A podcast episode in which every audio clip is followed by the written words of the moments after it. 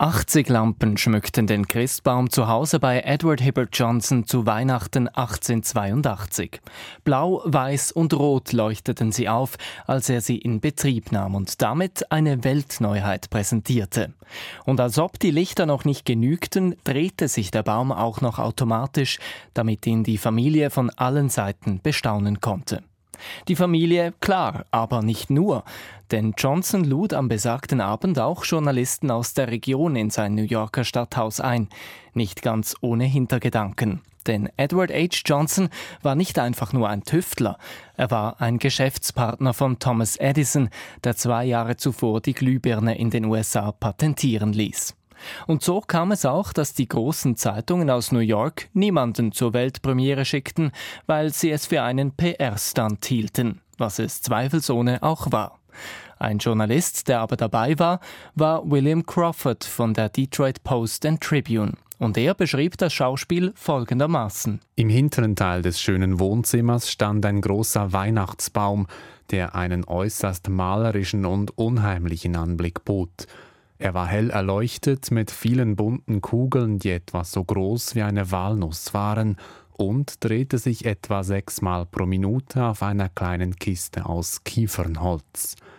Während sich der Baum drehte, wechselten die Farben und bei jeder Umdrehung erloschen alle Lichter und leuchteten erneut auf. Funkelnde farbige Lichter und ein Baum, der sich drehte. Crawford war fasziniert von dem außergewöhnlichen Anblick und ließ seiner Begeisterung im Artikel ganz unkritisch freien Lauf. Ich brauche Ihnen nicht zu sagen, dass das funkelnde Immergrün ein schöner Anblick war.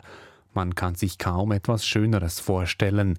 An der Decke kreuzten sich zwei Drähte, an denen 28 weitere kleine Lichter hingen, und all die Lichter und der fantastische Baum selbst mit seinen sternförmigen Früchten wurden von dem schwachen elektrischen Strom in Gang gehalten, der aus einem dünnen Draht aus dem Büro kam.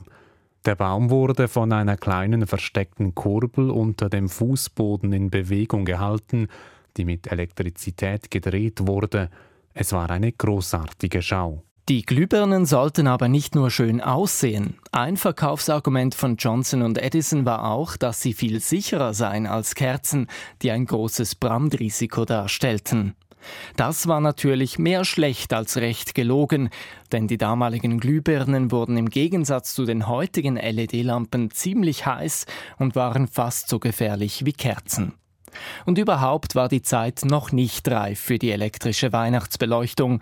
Für die Installation waren Fachmänner nötig, Steckdosen gab es noch nicht. Und zu teuer waren die bunten Lichter damals auch noch.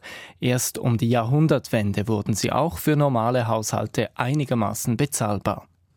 Gute Werbung war denn auch, als US-Präsident Grover Cleveland 13 Jahre nach Johnsons Präsentation den Christbaum im Weißen Haus erstmals mit elektrischen Lichtern ausstattete. Während Cleveland den Christbaumlichtern zum Durchbruch verhalf, gilt Edward Johnson bis heute als Vater der elektrischen Christbaumbeleuchtung.